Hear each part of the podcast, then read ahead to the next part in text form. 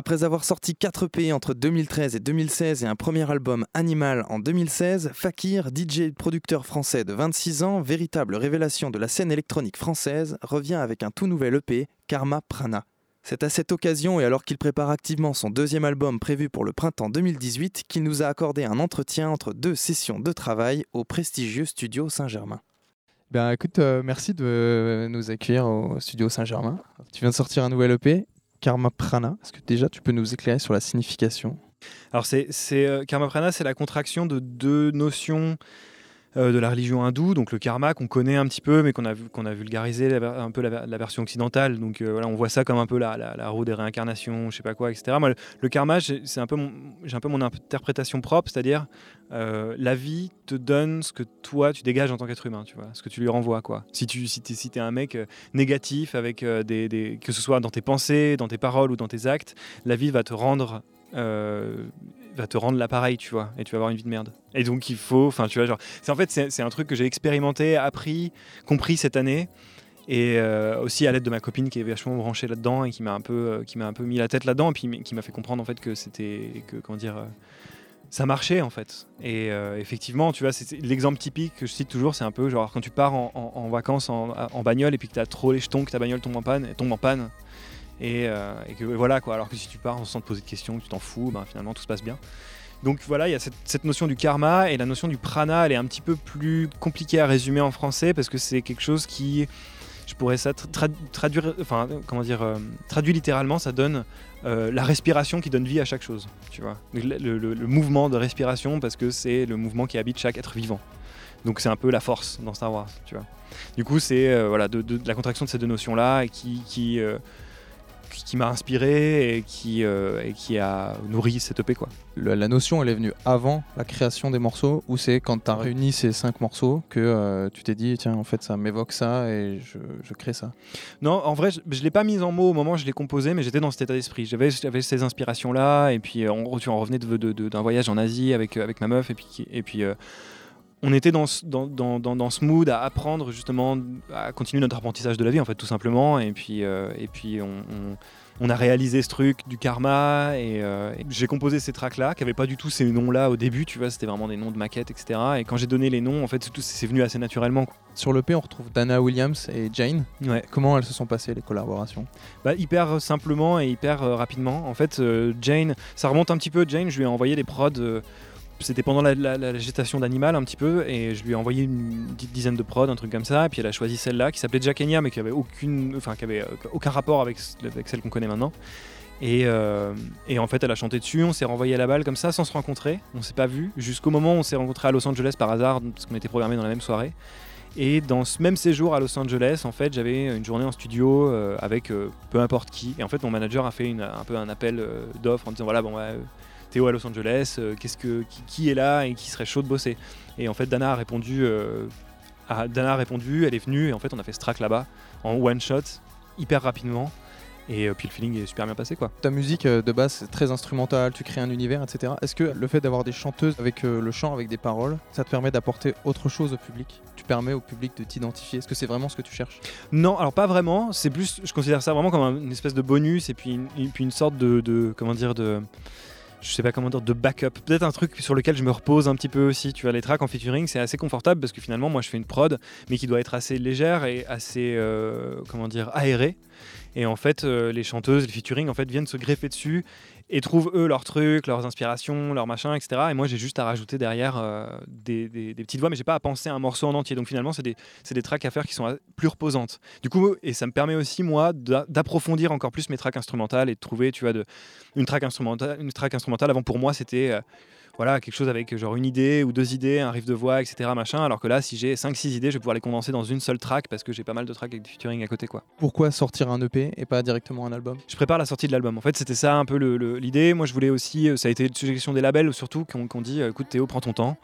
Euh, calme, parle pas aussi vite. D'ailleurs, je vais essayer d'appliquer ça maintenant. Genre, as plein de morceaux, c'est super, tu as bien, euh, as, voilà, as eu ta phase d'inspiration. Maintenant, pose-toi, prends le temps de voir où ça, ça te mène, et puis finalement, euh, prends le temps aussi de, revisiter tes morceaux, de voir euh, ce qui te plaît pour arriver avec un album dont tu pourrais être fier aussi dans 10 ans. Et puis c'est un petit peu le mot d'ordre aussi. Du coup, l'EP, c'est un avant-goût de l'album, c'est la même vibe de composition et la même, la même grande vague, tu vois. Et, et, euh, euh, et, puis voilà, j'ai fini ma phrase en fait. Et euh, du coup, le travail d'un artiste, c'est de trouver sa propre patte, de faire en sorte qu'il soit identifiable avec sa propre identité sonore. Je pense à Daft Punk par exemple, où eux, ça fait 20 ans que depuis 97, ils utilisent des vocodeurs. Dès qu'on entend un vocodeur, on sait que c'est Daft Punk. Toi, ta patte, tu l'as trouvé, je pense, parce que quand on écoute le P, on sait directement que c'est toi. Il y a des choses qui font que dans les sons, les, les samples des voix, etc., c'est ta patte. Est-ce que tu comptes continuer dans, ce move-là, de garder ton identité et en même temps essayer d'apporter autre chose Ou euh, tu vas. Euh, Finalement, ouais, c'est assez. Euh, d'ailleurs, c'est un peu ma zone de confort. Et, et puis pour le coup, c'est toujours agréable de faire un truc qu'on maîtrise, etc. Donc oui, c'est peut-être quelque chose qui va me suivre encore un petit moment. Après, j'essaie de les réfléchir aussi différemment. Tu vois, je crois que, je crois que le, la saison des petits samples de voix pitchées dans l'aigu est passée et qu'il faut aussi maintenant les, les, réfléchir d'une autre manière. Et puis, puis c'est un petit peu ce que j'ai fait pour l'album. Je vous en dis pas plus, vous verrez. Mais euh, euh, comment dire j'ai rebossé mes samples un peu autrement et puis avec l'arrivée des featuring, il y en a pas mal aussi. L'objectif c'était aussi de me pousser hors de ma zone de confort justement et puis de me mettre en danger un petit peu et puis de voir ce qui pouvait sortir d'une confrontation avec des gens qui venaient d'autres univers musicaux totalement. Et ça a hyper bien marché. Ouais, je peux pas vous en dire plus vraiment, mais ça a, ça a bien marché pour moi en tout cas. L'idée c'est de faire de plus en plus de collaborations Bah pour le coup, là j'en parle maintenant parce que je suis en, session de studio en ce moment, en pleine balle, et puis que je, compose avec des gens que je connais pas, qui viennent d'autres univers, etc. Du coup, euh, il y a pas mal de trucs qui sortent qui sont hyper intéressants. Après, moi j'ai envie de faire quand même un album avec la part belle à mes instrumentaux, à mon univers, et puis à quand même vouloir exprimer ce que j'ai ce que j'ai voulu dire à la base tu vois. Donc finalement les featuring comme je disais c'est un peu des bonus et j'ai envie que ce soit euh, j'ai pas envie que ce soit un album de feat tu vois. Il y a deux dates qui ont été annoncées à l'Elysée Montmartre au Trianon pour 2018 est-ce que c'est le début d'une tournée? Ça, ça va s'articuler comment? Ouais c'est un peu c'est un peu le milieu d'une tournée en fait, ça va être un petit peu. Il y a des dates qui vont se greffer avant, après, et puis euh, en fait, c'est surtout ces deux dates symboliques parce que euh, le plan de base, c'est un petit peu de, sortir l'album dans cette zone-là, tu vois. Et du coup, euh, de pas. Euh, enfin, c'est un petit peu. Les, dates, c'est toujours un, peu délicat parce que finalement, on annonce les dates très en avance pour pouvoir vendre des tickets, et, ça, mais ça donne clairement une indication sur la date de sortie de l'album, quoi. Comment tu appréhendes le live? Bah là, on, on, est en brainstorming à fond pour repenser tout, parce qu'on avait déjà une, formation live qui était assez, comment dire, imposante et puis qui demandait pas mal de logistique. Du coup, on repense tout le plan de lumière, euh, la scénographie, on va la repenser aussi un peu différemment. Je pense que les, moi, je vais garder ma team sur, euh, sur scène parce que c'est devenu ma famille et puis que pour le coup, c'est, euh, ils sont super, ils, enfin voilà, ils sont toujours à fond dans le projet, tout ça. Donc, on va rester avec des musiciens sur scène.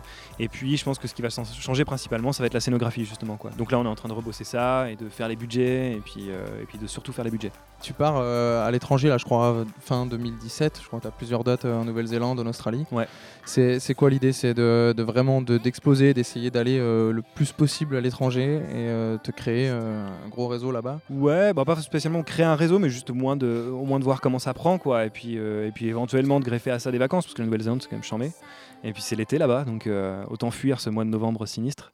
Mais du coup, ouais, c'est l'objectif. tu vois, là cette année, j'ai passé un mois et demi quasiment aux États-Unis, à tourner, à voir des trucs. Enfin n'y a pas vraiment d'objectif finalement, c'est charmé, tu vois, c'est génial, je voyage enfin, grâce à ma musique et grâce à ce que je fais, donc euh, je vais me laisser euh, ouvert aux rencontres et aux choses qui vont se passer là-bas. Radio Campus Paris, Radio Campus France, on est quand même hyper euh, ciblé sur l'émergence artistique. quelle est ta vision de la scène émergente musicale française à l'heure actuelle? Bah écoute, en fait, je, je suis pas hyper digger, du coup je, je, me tiens pas spécialement au courant de ce qui se passe mais, euh, mais je vois, euh, je vois, les, enfin, je vois comment dire, les, les, grands, disons, qui émergent de la, de la, zone type Petit Biscuit, type euh, Polo et Pan, type Môme, etc. C'est des gens que je connais, que, qui, qui, sont adorables, et puis, et puis voilà, ouais, je n'aurais pas de dire vraiment, j'ai pas une vision française spécialement ciblée, quoi. Tu as été étudiant, est-ce que tu as un lien avec un radio campus quelconque en France? Ouais, grave, grave. Bien sûr, la Radio Campus de Caen qui s'appelle pas Radio Campus Caen, qui s'appelle Radio Phoenix et, euh, et qui a, dans laquelle j'ai taffé. Euh, c'est puis c'est resté. c'est resté euh, gravé dans mon cœur, t'as vu? Mais genre vraiment, c'est vraiment c'est des potes, c'est la famille, on se, on se voit souvent maintenant par exemple, et puis et puis j'en garde des super souvenirs, ça m'a énormément formé. Je pourrais même dire, sans trop m'avancer, je pense que c'est nos, nos fondations avec Gabriel superposent parce qu'on a bossé là-bas et c'est ça en fait tous les soirs enfin tous les mardis soirs on avait une émission sur le abstract hip hop et le trip hop et puis c'est ça qui a posé les bases de nos projets respectifs je pense. Voilà. Bah, écoute euh, merci à toi bah, merci. pour cette interview.